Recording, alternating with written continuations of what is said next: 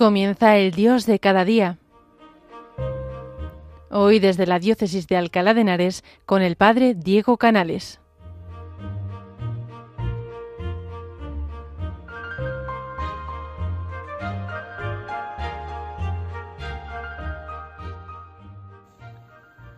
Buenos días, queridos oyentes de Radio María.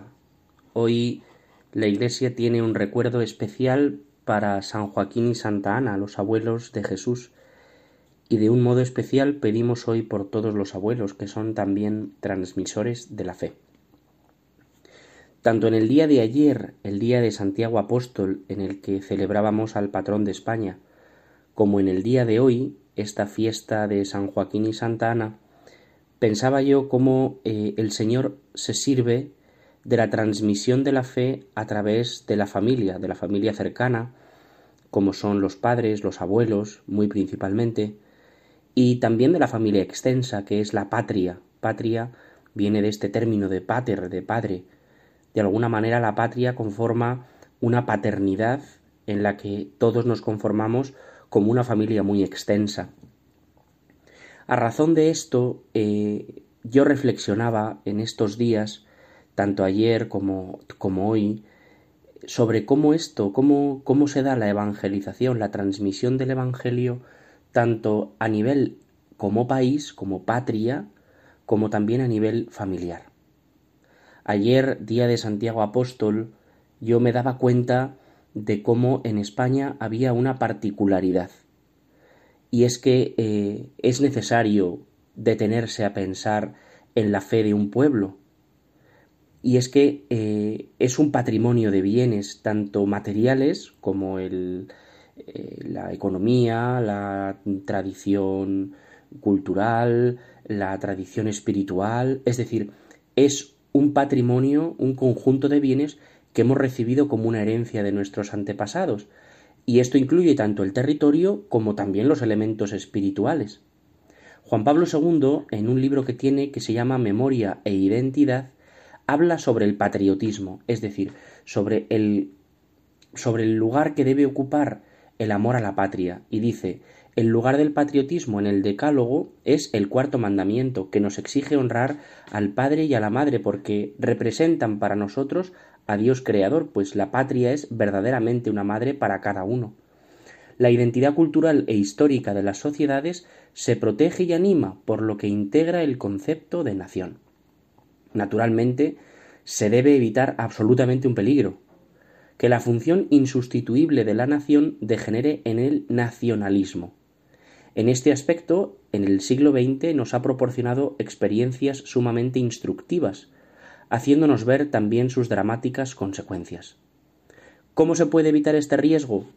Pienso que un modo adecuado es el patriotismo. En efecto, el nacionalismo se caracteriza porque reconoce y pretende únicamente el bien de la propia nación, sin contar con los derechos de las demás naciones. Por el contrario, el patriotismo, en cuanto amor a la patria, reconoce a todas las naciones los mismos derechos que reclaman para la propia, y por lo tanto es una forma de amor social ordenado. El patriotismo como sentimiento de apego a la propia nación y a la patria debe evitar transformarse en el nacionalismo. Esto nos decía Juan Pablo II en este libro que os decía, Memoria e Identidad. Y efectivamente, ayer le dábamos gracias a Dios en el día de Santiago Apóstol por esta patria que es España, esta patria tan diversa, tan grande, tan bella que tenemos, ahora que estamos en el mes de julio, eh, comenzando ya prácticamente el mes de agosto. Muchos de vosotros seguramente habréis salido a mm, diversos partes de, del territorio nacional, a conocer lugares que no conocíais, a volver a descubrir playas, bosques, lugares, personas, y es un momento bonito en el que uno se da cuenta de lo grande y lo maravilloso que es nuestro país.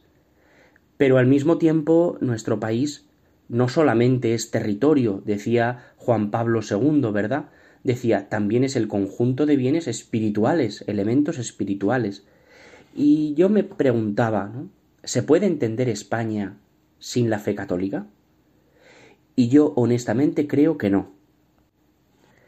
Un eh, gran escritor español de que nació en 1856 y murió en 1912, Marcelino Menéndez Pelayo, un santanderino del que toda la, eh, todo el pueblo de Cantabria está muy orgulloso, eh, escribió en un libro que se llamaba Historia de los heterodoxos españoles una reflexión a esta, en este sentido, diciendo, bueno, España no se puede entender si no es dentro del catolicismo.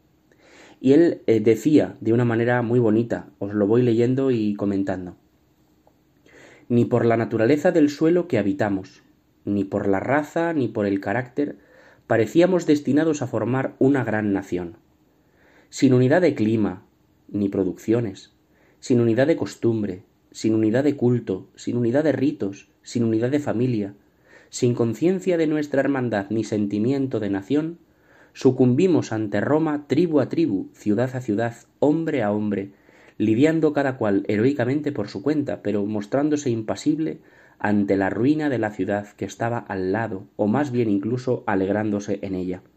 Dice Marcelino Menéndez Pelayo, dice, fíjate, no tenemos nada en común. ¿Qué tiene en común Galicia con Murcia o con Canarias? Pues efectivamente ni tienen un clima parecido, podríamos poner aquí todos los lugares, no tienen ni un clima parecido, no tienen familia en común, ahora ya que todo está muy unido sí, pero antes no tenían en común prácticamente nada. Dice, y esto, eh, esta cantidad de pueblos ingentes y distintísimos, dice, ¿cómo los unimos? Continúa él. España debe su primer elemento de unidad en la lengua, en el arte y en el derecho que nos dieron los romanos, pero faltaba una unidad más profunda, la unidad de la creencia, la unidad de la fe. Sólo por ella adquiere un pueblo vida propia y conciencia de su fuerza, y sólo en ella se legitiman sus instituciones, sólo por ella corre la savia de la vida hasta las últimas ramas del tronco social. Sin un mismo Dios, sin un mismo altar, sin un mismo sacrificio, sin ser todos hijos del mismo Padre y regenerados por el sacramento del bautismo, sin ser visible sobre su cabeza la protección del Altísimo, y sin sentirla cada día en sus hijos, en su casa y en su misma heredad, en la plaza de su municipio, sin creer que este mismo favor del cielo que vierte el tesoro de la lluvia sobre los campos, bendice también el lazo que se establece jurídicamente para hacerse hermanos, y consagra con el óleo de la justicia la potestad que él delega para el bien de la comunidad, y rodea con el cíngulo de la fortaleza al guerrero que lidia contra el enemigo de la fe o al invasor extraño, ¿qué pueblo habrá grande y fuerte? ¿Qué pueblo osará arrojarse con fe y aliento de juventud al torrente de los siglos? Con este lenguaje a veces un poco eh, literario, ¿verdad? Pero que se entiende bien porque dice si nos falta un mismo Dios que nos haga a todos hermanos, si no tenemos un Padre común, no tenemos hermanos, y al final nos reconocemos pues como extraños en nuestra propia casa. Dice el autor, ¿verdad? Si no se puede entender que el que tengo a mi lado, el que vive mi vecino, es un hermano mío porque tengo un mismo Padre del cielo, me une a él un mismo bautismo, me une a él también pues la justicia del cielo que también me va a juzgar a mí. Yo tengo que tratarle como un hermano porque tengo un padre que me lo pide, ¿no? Es un poco esto lo que dice el autor. Dice, ¿y esta unidad cómo la tiene España? Dice, esta unidad se la dio el cristianismo. Y aquí tiene una, parte preciosa, un texto muy bonito. Dice, la Iglesia nos educó a sus pechos con sus mártires y confesores, con sus padres, con los padres de la Iglesia, con el régimen admirable de los concilios. Por ella fuimos nación y gran nación, en vez de muchedumbre de pueblos, nacidas para presa de la tenaz porfiria de cualquier vecino codicioso. No elaboraron nuestra unidad el hierro de la conquista, ni la sabiduría de los legisladores. La hicieron los dos apóstoles, Pablo y Santiago, y los siete varones apostólicos, la regaron con su sangre el diácono San Lorenzo, los mártires de Tarragona, las vírgenes Eulalia y Engracia, las innumerables legiones de mártires César Augustanos. Qué bonito, ¿verdad? Y es que España nace con la sangre de los mártires. Ahora que tenemos pues tanto recuerdo agradecido por tantos mártires y tantos santos que ha habido en la Iglesia de España, necesitamos comprender que eh, esto es una bendición de Dios, que nosotros hemos nacido de la sangre de los mártires, de los padres de la Iglesia, de los concilios. Qué cosa tan bonita, ¿verdad? Las columnas de España son Pablo, que vino, se cree también por la zona de Tarragona, Barcelona, por allí, y Santiago, que celebrábamos ayer. Y así termina un poco el autor, ¿no? Esta reflexión diciendo, y es que España ha sido evangelizadora de la mitad del orbe, ha sido martillo de herejes, es decir, ha vivido muy fiel a la Iglesia, ha sido luz de Trento, ha ayudado pues al desarrollo teológico con tantas escuelas de teólogos maravillosos como los de Salamanca, como tantos y tantos mm, hombres y mujeres que han dado esa luz grandísima como Santa Teresa de Jesús, como tantos y tantos, ¿verdad? Ha sido espada de Roma, es decir, ha luchado siempre al lado del Papa, cuna de San Ignacio, es decir, este grandísimo santo que, que ayudó tantísimo a la Iglesia. Y dice él, esta es nuestra grandeza y nuestra unidad, no tenemos otra. Este autor, Marcelino Menéndez Pelayo, dice, esta, la unidad de la Iglesia, la unidad de la fe, es la unidad de España, no tenemos otra. El día que acabe de perderse, España volverá al cantonalismo de los arébacos, de los betones o de los reyes de taifas. Es decir, pone aquí unos ejemplos ¿no? de, de cuando España estaba muy dividida en reinos distintos y nadie se entendía con nadie. Y esto es una pena, pero vemos que está pasando, ¿verdad? Cuando se pierde la fe, se pierde el vínculo de unidad. Yo lo pienso mucho, ¿verdad? Yo digo, todo el mundo habla de fraternidad universal, pero ¿dónde está el Padre? Si nos falta un Padre común, ¿qué me une a mí a los demás? ¿Qué me hace a mí ser hermano? Bueno, esta reflexión, un poco a lo mejor así, un poco demasiado para estas horas de la mañana, pero eh, a lo mejor nos ayuda, ¿verdad? A darnos cuenta. Si es que tenemos que pedir al Señor para que vuelva otra vez a haber una fe profunda, una oración ferviente, un amor grande, pero por una cosa muy sencilla, porque nos sintamos hijos del mismo Dios. Y así le pedimos hoy también a Santiago Apóstol, ¿no? Como dice el himno que se canta en la magnífica Catedral de Santiago de Compostela, ante el cuerpo de el Santo Apóstol, firme y segura como aquella columna que te entregó la Madre de Jesús, será en España la santa fe cristiana, bien celestial que nos legaste tú. Esto le pedimos hoy también al apóstol Santiago, que nos ayude otra vez a que la fe que Él nos regaló, ese bien celestial que nos legó Santiago Apóstol en su peregrinaje hasta el fin del el mundo conocido, que era Finisterre, allí en, en lo alto de Galicia, le vamos a pedir que también nos ayude a toda España a reconocernos y a darnos cuenta de que o volvemos otra vez a nuestra raíz cristiana o estamos perdidos, no tenemos más.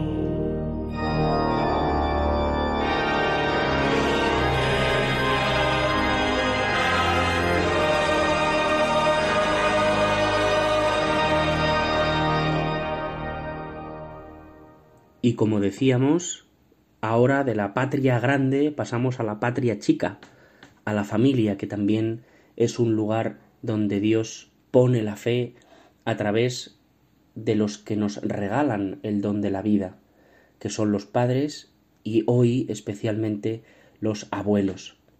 Y es que el día 26 de julio celebramos esta festividad de San Joaquín y Santa Ana, los padres de la Virgen María, los abuelos de Jesús. Y es un día en el que se suele felicitar a los abuelos. Así que hoy nos unimos a esta felicitación para todos aquellos que tenéis nietecitos. Le pedimos al Señor por vosotros. Y es un día para dar una sincera acción de gracias, porque los abuelos son para todo el mundo testigos de dos cosas, testigos de la vida y testigos de la fe. Y es que la primera aportación, lo primero que regalan los abuelos en la vida de sus nietos, es este testimonio a favor de la vida.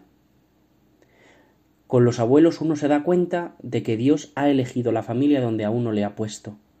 Y es que va juntando el designio de tantas personas en la creación de nuevas familias a través del matrimonio para que nazca nueva vida. Nada hay al azar. Dios va destilando, va entretejiendo su providencia con nuestra historia y los abuelos son testigos de esto, son testigos de cómo la vida se va abriendo paso en las nuevas generaciones, de cómo ellos han recibido tanto y cómo ellos han dado tanto.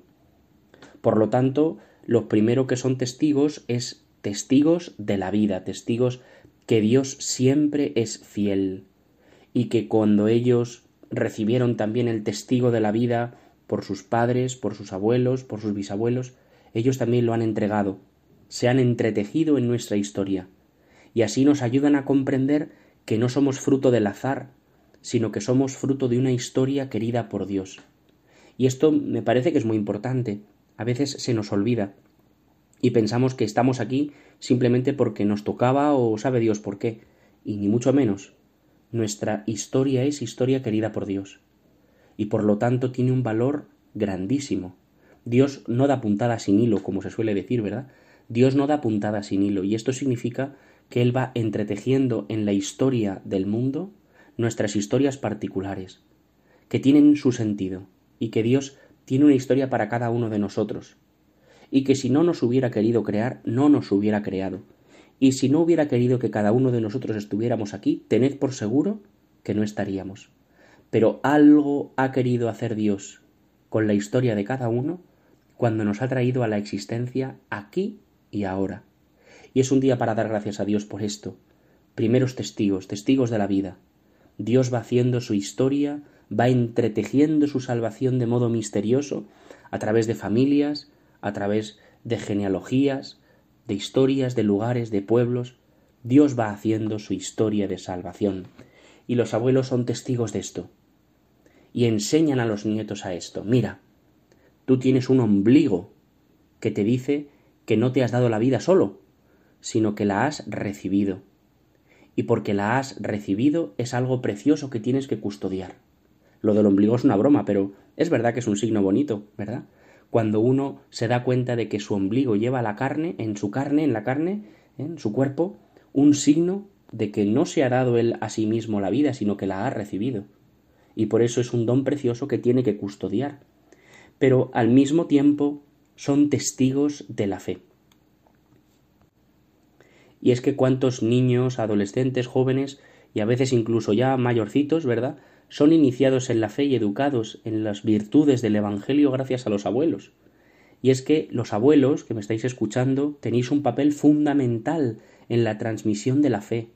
Tenéis que hablar a vuestros nietos de Jesús, y de que Dios los quiere, y de que Dios les ha creado y les ha dado una vida para que sean felices y para que sean santos, porque Dios que los ama los espera en el cielo, y que por eso su vida tiene un sentido. Cuando quitamos lo sobrenatural de la vida, no queda lo natural, queda lo antinatural, y por eso una vida sin Dios es una vida terrible de vivir. No podemos privar a las generaciones nuevas, a los niños, de este gran tesoro que nosotros tenemos, que es la fe. Yo sé que es un gran sufrimiento para muchos de vosotros, porque no están bautizados, porque vuestros hijos no estarán casados, porque incluso viven vidas muy desordenadas. No pasa nada. Dios va salvando su historia siempre, pero utiliza medios muy sencillos, y los medios que utiliza seguramente pasen por vuestras manos. Así que vosotros no perdáis ocasión sin ser pesados, por supuesto, sin meterse en la vida de nadie, pero siempre proponiendo con amor, con sinceridad y con gran cariño, diciendo pero tú no te das cuenta de todo lo que te quiere Dios.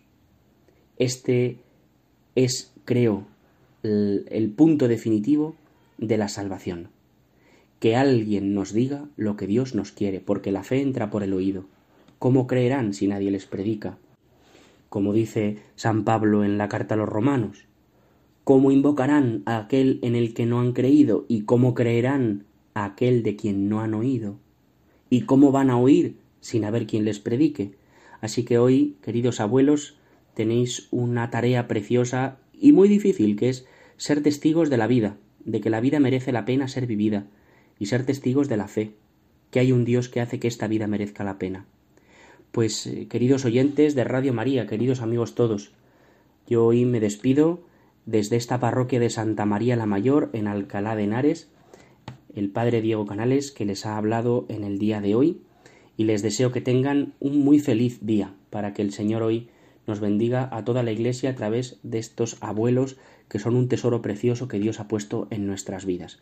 Pues hoy, si tenemos a nuestros abuelos vivos, les podemos dar un gran abrazo o llamarles si están lejos y si ya nuestros abuelos pues están eh, en el cielo, pues vamos a rezar por ellos para que el Señor pues tenga misericordia de ellos y les admita también pronto en el cielo y a nosotros cuando lleguemos también pues eh, podamos compartir con ellos el gozo de la vida eterna. Que paséis un muy feliz día, que el Señor os bendiga y os guarde en este día de hoy y os conceda pues eh, tener parte con Él en la gloria del cielo, hacia donde empezamos a caminar ya en la tierra. Pues en el día de hoy yo os pido que recemos por España, como decíamos al principio, para que esta gran nación en la que nosotros nos han legado nuestros antepasados sea un lugar de encuentro con Dios nuestro Padre, que le da sentido a esta raíz de la que brota eh, tantos frutos preciosos como somos hoy nosotros, eh, como tenemos todos hoy nosotros, ¿verdad? Como decía Juan Pablo II eh, en el 82, desde Santiago, que lanzó este gran grito dijo San Juan Pablo II y con él ya terminamos. Desde Santiago te lanzo, vieja Europa, un grito lleno de amor. Vuelve a encontrarte, sé tú misma. Descubre tus orígenes, aviva tus raíces, revive aquellos valores auténticos que hicieron gloriosa tu historia y benéfica tu presencia en los demás continentes. Reconstruye tu unidad espiritual en un clima de pleno respeto a las otras religiones y a las genuinas libertades Da al César lo que es del César y a Dios lo que es de Dios. No te enorgullezcas por tus conquistas hasta olvidar sus posibles consecuencias negativas. No te deprimas por la pérdida cuantitativa de tu grandeza en el mundo o por crisis sociales y culturales que te afectan. Tú puedes ser todavía faro de civilización y estímulo de progreso para el mundo. Pues esta es la petición que hoy le hacemos al Señor para que volvamos otra vez a esta fe de la que hemos recibido tanto. Que paséis un muy feliz día.